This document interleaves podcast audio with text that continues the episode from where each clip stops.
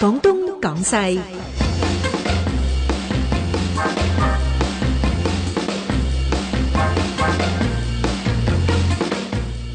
啊，咁啊，其實咧呢個係世界大事嚟嘅，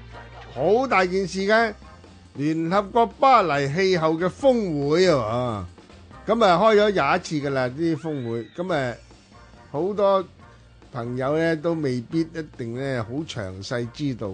究竟啊世界嘅氣候咧係會變成點咧？係咪一個危機咧？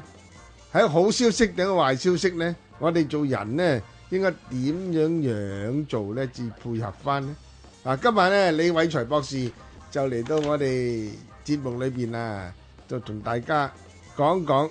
呢個氣候峰會。咁啊，大家咧應該咧好小心謹慎咁樣咧去留心細聽，仲有馬恩賜、劉天賜添。個人意見節目《廣東廣西》，現在開始。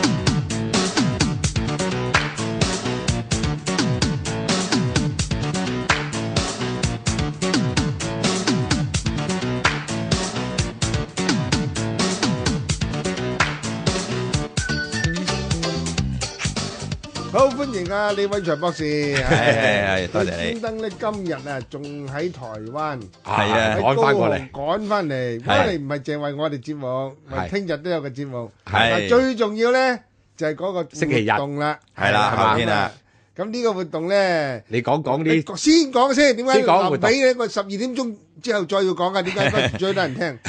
啊，首先咧就真係要呼籲各位啦嚇，懇切呼籲啊，就真係要站出來，要發聲嚇、啊去話俾我哋嘅政府，話俾我哋嘅領導人、決策者聽咧。其實對於呢個全球暖化、誒、氣候變遷、誒呢一個威脅啊，甚至我就叫做一個災劫啦。其係實我哋咧已經係了解到個嚴重嘅程度係點樣樣，而且咧已經係刻不容緩啦。逐啲講就即係已經等唔切啦。係咁啊，就你係咁樣個拖住咧，就即係將來我哋嘅前途就會好暗淡，所以我哋一定要咧站出來，就話俾政府聽。咁點解揀呢個時間咧？就即因為就有一個好重要嘅會議，嗯，就將會喺法國嘅首都巴巴黎黎，係啦，嗯就嚇召開嘅，就係誒今個月呢個三十號咧，嗯即係廿九號已經開始啦嚇，廿九號就去到十二月嘅十一號，嗯就喺巴黎咧就召開呢個聯合國嘅一個氣候高峰會議。係咁啊，好多人咧都會覺得咧呢個會議咧就真係好重要。咁我就所以作咗個口號咧，叫做嗯巴黎峰會全亡一戰，勿將子女推向深淵嗯嚇。咁樣咧就誒，我哋香港咧其實係誒響應一個組織誒嘅呼籲，嗰個叫三五零 dot。O.R.G. 啊，嗰個組織咧，誒係而家我相信全世界肯定有超過一百個城市咧，嗯都會有呢一個就叫做全球氣候大遊行。係香港咧係從來未搞過㗎吓。係咁誒，今次咧我哋就會係誒喺星期日啦，十一月二十九號啦，下晝三點鐘咧，誒、就喺中環嘅天星碼頭嗯誒九、號碼頭嗰度咧，即係就係嗰個摩天輪啊，而家咪有個摩天輪嘅，咁哦啊嗰個空地嗰度就出發，係咁啊大家最好咧就早啲到，嗯誒、因為我哋其實諗住出發之前咧都會搞一樣嘢咧，就係、砌啲人鏈咧砌字啊，哦誒、就會砌三五零誒呢係三個數目字。哦誒，其實世界上好多地方咧，就已經好多人做過噶啦。係如果你上呢、個誒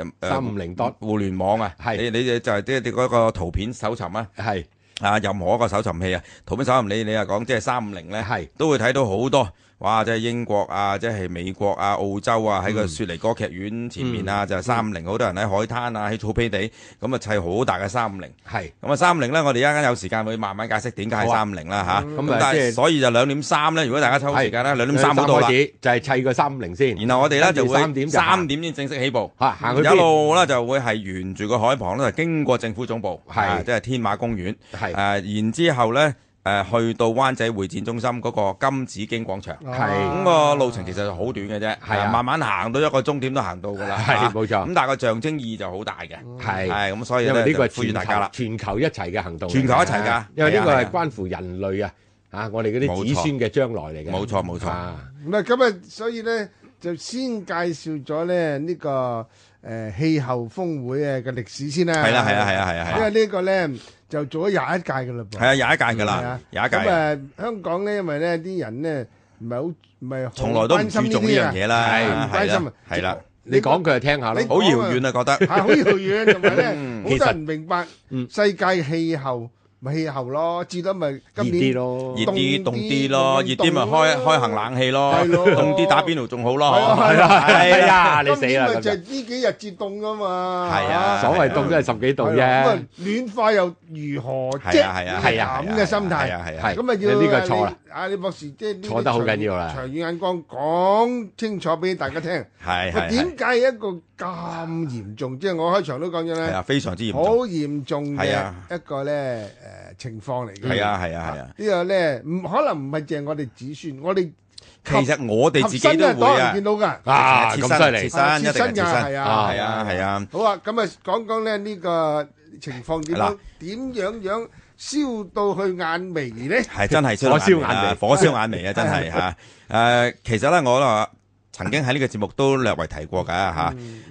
誒，就因為人類咧，大概係兩百幾三百年前咧嗯就開始工業化啦嚇。係冇錯咁個工業革命咧就十八世紀開始啦。嗯咁但係開頭咧都係比較係即係原始嘅，就嗯個規模比較細嘅，即係局限喺一兩個國家咁啦嚇。即嗯係最先係英國，大家都知啦。咁但係後嚟咧就到到呢個係誒十九世紀咧就遍佈全球咁滯啦。嗯，咁啊，到到二十世紀，當然咧，十哦九世紀咧，當時都係限於主要係歐洲啦、係啊，誒北美啦，係咁樣咧就越最遠嘅，即係其實喺遠東呢邊就日本啦日本嚇，係明治維新之後佢啲工業化啦嗯嚇，咁但係咧就誒踏入呢個二十世紀咧，哦就其全世餘界嘅嘅全世界啦嚇係，都係啦。咁當然第二次世界大戰之後就更加啦，好多第三世界國家即係以前係殖民地嘅，係都紛紛獨立，咁又要發展經濟嗯，咁啊但係咁啊發展經濟係本來係好事啊，改善人民嘅生活係嘛。啊啱啊，但係喺呢個過程入面咧，其實佢需要大量嘅燃料啊，嗯即係應該咁講，佢需要大量嘅誒、呃能能量源能源。係能源但係呢個動力啊能源係啦，有個動力冇錯啦。咁即係無論你大家知道啦，啊即係工業革命就係雅達嚇，即係聽講咩發明機誒蒸汽蒸汽機機，但係其實唔係真係佢發明嘅， 佢改良啫嚇，係人哋一早已經發明。咁但係佢咧就係誒改良呢個蒸汽機啦。咁但係佢蒸汽即係煲啲水製造水蒸氣，然後就推動個渦輪嚟發電啦。係但係之前佢唔係添嘛，其實佢係我嚟做一個泵嘅咋，泵水啊嗰啲係啊係啊，係啦係，啊泵水嘅啫氣。壓氣壓泵係啦嚟嘅啫。咁但係咧，就後嚟就攞嚟發電啦。咁但係其實揾啲乜嘢嚟去煲是啲水煲咧？水咧，係啊，最早期你可以呃誒，即係揾柴炭、咯揾木材係咯係咯係係咯咯柴係真係咯，揾燒柴柴咯哇！有有幾多柴先夠你嚟去燒啊？係咪？其實佢哋都斬晒好多樹林㗎啦。係啊即係英國啊，同埋歐洲啊已嗰經啲冇晒嗰啲原始嘅嘅森林咧，其實大部分都俾佢哋摧毀晒。咁但係都唔夠啊。咁啊，好彩佢哋就發現咗有煤呢樣嘢煤啦，係嘛啦，？誒，咁高所以啊啊，自十九世紀咧就開始咧，佢哋大量嚟去燒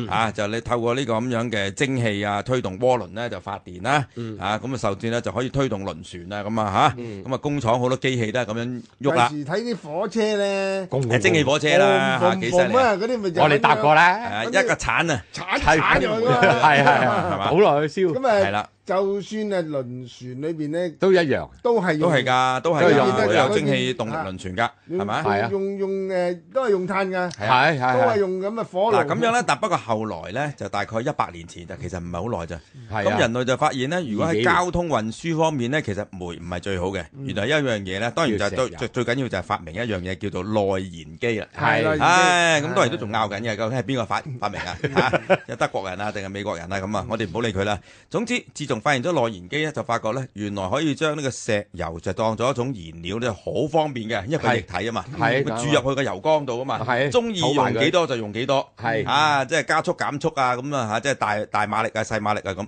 咁所以咧，後嚟亦都你知道有汽車嘅發明啦，係啊咁亦都有即係美國你知汽車大王啦、福特啦，係咪嗯係個 Model T 啊咁樣。咁啊，亦都喺輪船咧就唔再用嗰啲咩嚇產煤啦煤啦，唔產 煤啦。嗱，火車咧又都唔產煤啦，嗯嚇，即係嗰啲柴油機啦，嚇。係好啦，咁啊，全部都用晒，其實柴油都係由石油嗰度嚟嘅啫嘛冇錯嗯嚇。咁所以全部交通運輸咧，由汽車、火車就輪船同埋後嚟發明嘅飛機啦，啊全呢部都個係用石油咯喎。係哇！咁所以石油變成一種咧好戰略性嘅物資啦。尤其是即係經過第一次世界大戰啦，咁後嚟再經過第二次世界大戰啦，哦哇！大家都知道你冇咗石油咧，你就唔使打啦，係咪？係啊，乜都唔喐得啊，咁但 係咧，如果你話講喺個國家，佢基本上發電咧，就基本上係用煤嘅。係啊，所嗯都以仍然因為你用石油嚟發電咧，其實就太浪費啊！石油要留翻嚟俾交通運輸。係嚇，咁所以發電用煤，交通運輸用石油。咁當然咧，就近呢幾十年咧，亦都多咗一種嘅，都係化石燃料啦，就係、叫做天然氣，係其實就係氣體，嗯其實就係我哋所用嘅煤氣。香港人好熟噶，好多人係屋企都係煤氣爐煮食啦，係啊煤氣沖熱水爐沖涼啦咁啊。係咁但係其實你一開個煤氣咧，佢入面咧主要咧就係一種氣體叫甲烷嘅。係加完，係就係一個碳就四個氫，CH4 就叫 methane，係。